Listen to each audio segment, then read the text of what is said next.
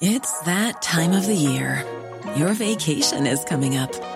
You can already hear the beach waves, feel the warm breeze, relax, and think about work.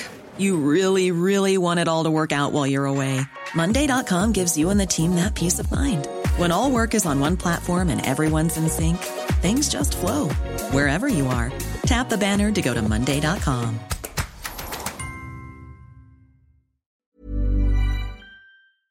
Le maire de Béziers, Robert Ménard, est votre invité, Laurence Ferrari. Bonjour Robert Ménard. Bonjour. Bienvenue dans la matinale de CNews. La nomination du gouvernement est imminente.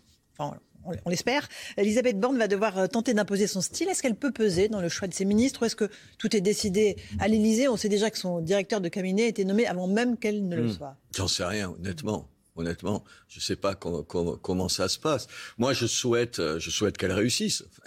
Pour mon pays, pas pour son parti. C'est pas, c'est pas mon affaire. Mais il va falloir pour ça qu'elle change un certain nombre de choses. Par exemple. Bah, il faut une, il faut une attention plus grande à tous les gens qui votent euh, grosso modo pour Marine Le Pen. Vous pouvez pas comme ça d'un revers de main. Mais on peut ne pas être d'accord. Je suis pas d'accord avec tout ce que dit Marine Le Pen, mais quand même ça dit quelque chose. Il y a une partie de ce pays qui se sent étranger à ce pays. Moi, il y a un chiffre qui m'a sidéré. À Paris, Marine Le Pen, elle fait 5,5% des voix.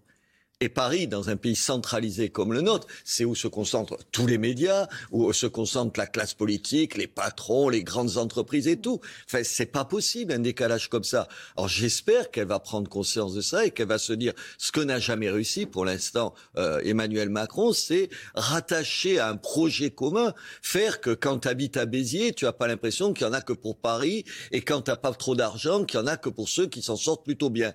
Enfin, moi, il me semble que c'est son pari. Est-ce qu'elle est capable de le faire? Je sais pas, je la connais pas. Je l'ai, je l'ai vu deux fois dans ma vie. Est-ce que ça veut dire qu'il ne faut pas seulement aller prendre des ministres de droite, euh, il faut aussi mener une politique en direction des territoires, en direction des, Mais des ça- élus locaux? Ça sert à rien si c'est du débauchage. Ce qu'il faut, c'est répondre aux préoccupations des gens.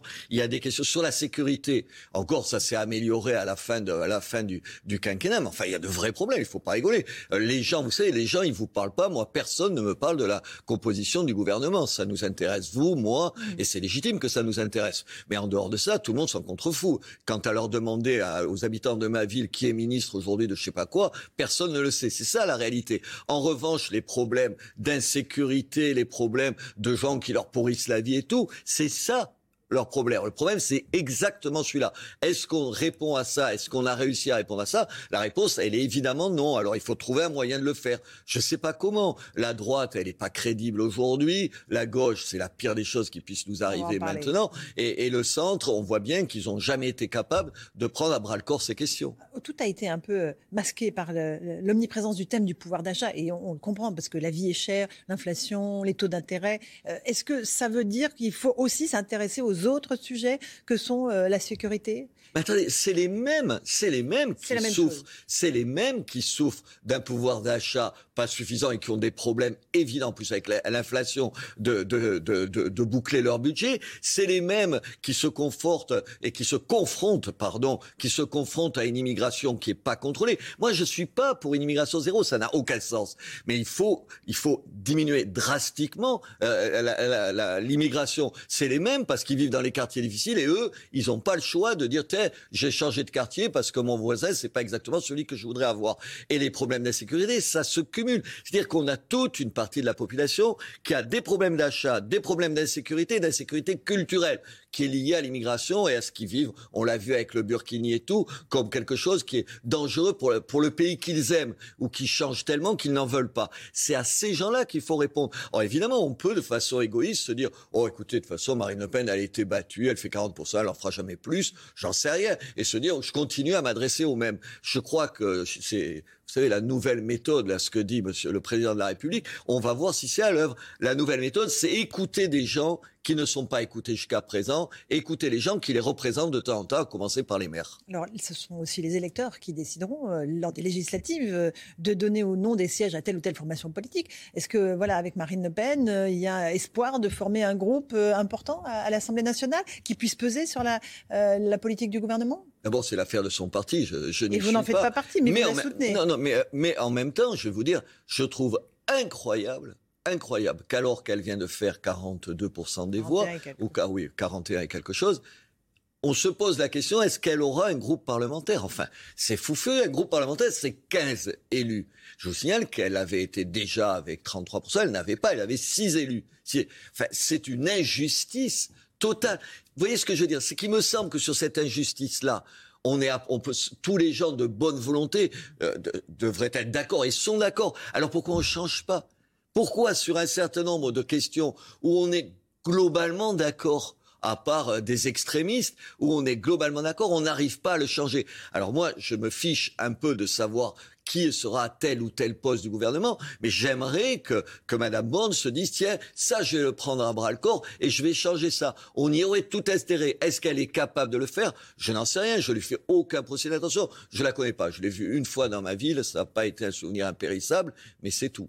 Est-ce que l'appel que vous avez fait euh, juste après le second tour à, faire bloc derrière Emmanuel Macron, à une union des droites euh, favorable au projet qu'il puisse euh, proposer, et vous a est-ce que ça vous a pénalisé? On vous a traité de traître Il y a eu des remous jusque dans votre conseil municipal bah, Attendez, c'est incroyable. Quand, quand tu dis, en l'occurrence, c'est ce que je dis. Je dis, quand M. Macron fait quelque chose de positif, il faut être avec lui. Quand M. Macron fait quelque chose de néfaste, il faut être contre lui. Attendez à ce degré d'analyse politique, de finesse. Je ne sais pas si vous voyez, je plaisante bien entendu. Attendez, comment tu peux ne pas être d'accord avec ça À part d'être quoi Un idéologue de salon? Je dis ça, mes amis disent il devient macroniste. Où il est. il y a, y a, un candidat macroniste, une candidate macroniste contre ma femme qui est députée de, au législatif. Donc ça veut dire que vous n'avez rien concédé. Attendez, moi je conseillerais, je fais juste de la politique de bon sens. Moi, je vais vous le dire, je souhaite de tout cœur que M. Macron réussisse. Enfin, je vais pas lui souhaiter le malheur qui serait le malheur de mon pays. Enfin, je, je suis un tout petit peu responsable, entre guillemets. Alors la différence que j'ai, oui, je sais qu'il y a une grosse différence, c'est que moi, j'ai pas un parti que je dois entretenir, je n'ai pas un parti que je dois choyer, je n'ai aucune place à demander, je ne demande rien à personne. Vous ne pas une place au gouvernement, Robert mais Attendez, mais je n'ai jamais rien demandé et on m'a jamais rien proposé.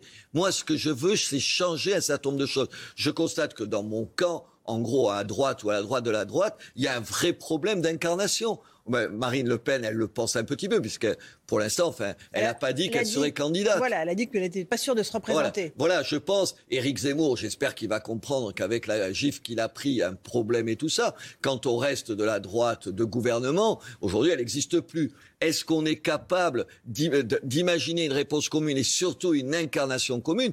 Pardon, c'est la vraie question. Et pour l'instant, d'incarnation, je n'en vois aucune. On est dans une logique de guerre civile aujourd'hui. Enfin, attention à ce terme, parce que véritablement, ce qui se passe en Ukraine euh, doit nous, amener à être prudents. Mais est-ce que voilà, on est dans une logique d'affrontement stérile en permanence dans la vie politique française? On est dans une logique où vous n'avez pas des, adversaires, vous avez des ennemis.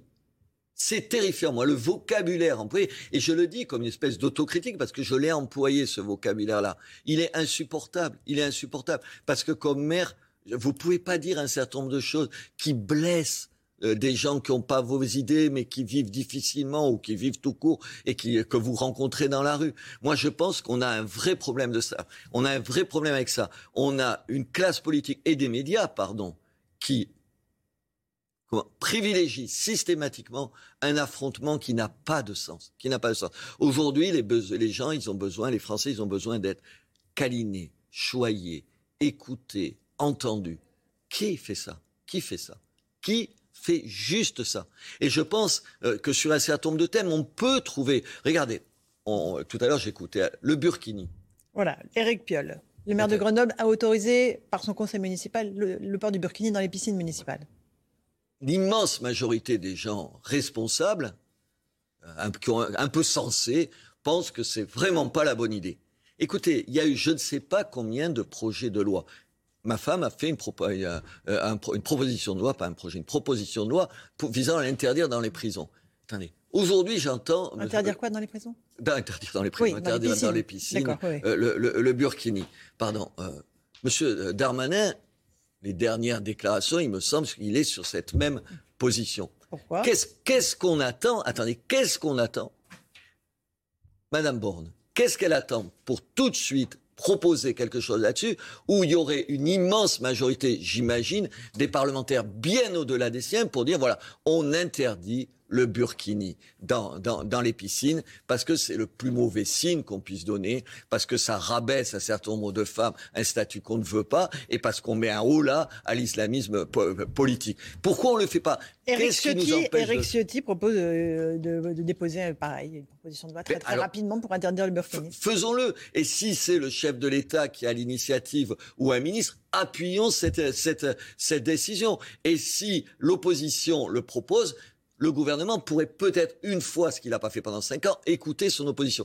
Il me semble que, comment vous dire, c'est une espèce de bon sens de raison qu'il faut avoir. Le problème, c'est qu'on a quitté euh, le bon sens, la raison, et qu'on a une gauche qui est, qui est une gauche dangereuse maintenant. Alors, quand vous dites dangereuse, vous pensez à Jean-Luc Mélenchon Jean-Luc Mélenchon, vous pensez que la France insoumise et la NUPES, qui est une espèce de nouvelle union populaire, écologique et sociale, est un danger pour le pays? Attendez, moi, je, je, je, connais plein de socialistes, j'ai été au PS il y a des années et des années, j'ai plein de désaccords avec eux, mais il me semblait que sur la lutte contre le communautarisme, ils n'allaient pas manifester avec des islamistes ou des gens qui crient à la dans les rues de, de Paris.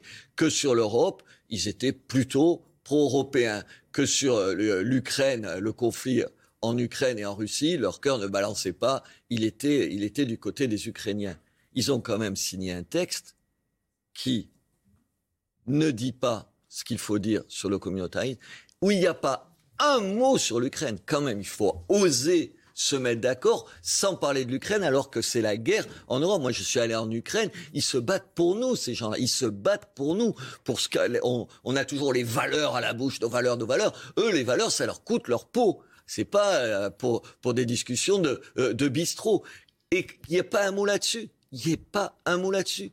C'est pas possible. C'est euh, c'est pas une bérésina, c'est une trahison. Cette cette gauche là, elle est dangereuse, dangereuse pour tout ce ce à quoi je crois, pour la France que j'aime, pour la France que les Français aiment. C'est un discours idéologique. Enfin, Monsieur Monsieur Mélenchon, ses amis internationaux, c'est c'est une bande de dictateurs. Et puis pas d'aujourd'hui, depuis 20 ans toutes les dictatures qui restaient dans le monde, comme moi, je, quand je les voyais, il applaudissait Cuba, il, applaudissait Chavez, tous ceux que vous ne pouvez pas supporter. Et il avait, comme une partie de la droite ou de l'extrême droite, de la fascination pour M. Poutine et du respect pour, pour, pour pas, moi j'ai du respect pour la Russie, pas pour M. Poutine.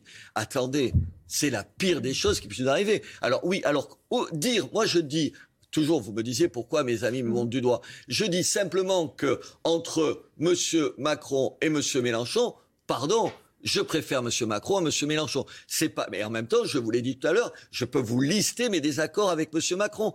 Mais le problème, c'est oui, vous avez raison, c'est une guerre civile. Dieu merci, virtuelle, virtuelle. Mm. N'employons pas des mots qui, qui collent pas. Mais oui, on est toujours, on est toujours dans des oppositions comme s'il y avait deux camps, le camp du bien, du mal. Et puis si tu te dis que de côté d'un camp ou de l'autre, peut-être un petit peu, on peut avoir raison de chaque côté. Non, tu es un traître, je sais pas quoi, vendu, tu cherches je sais pas quoi il me casse les pieds. Si euh, la NUPES devient le premier parti d'opposition, ça veut dire qu'à l'Assemblée nationale, alors par exemple la commission, la présidence de la commission des finances, ça laisse augurer d'un quinquennat compliqué pour euh, euh, le gouvernement. Ah mais ça va être terrifiant. En plus, faites confiance, même s'il n'y a pas M. Mélenchon, bonjour le courage, entre parenthèses, d'appeler à avoir une majorité sans se présenter soi-même aux élections, mais ça c'est un domaine. Vous imaginez Enfin, vous les aviez vus. Euh, Emmanuel, ma femme, racontait à l'Assemblée la virulence, l'agressivité, l'incapacité à entendre qui que ce soit, la certitude d'avoir raison.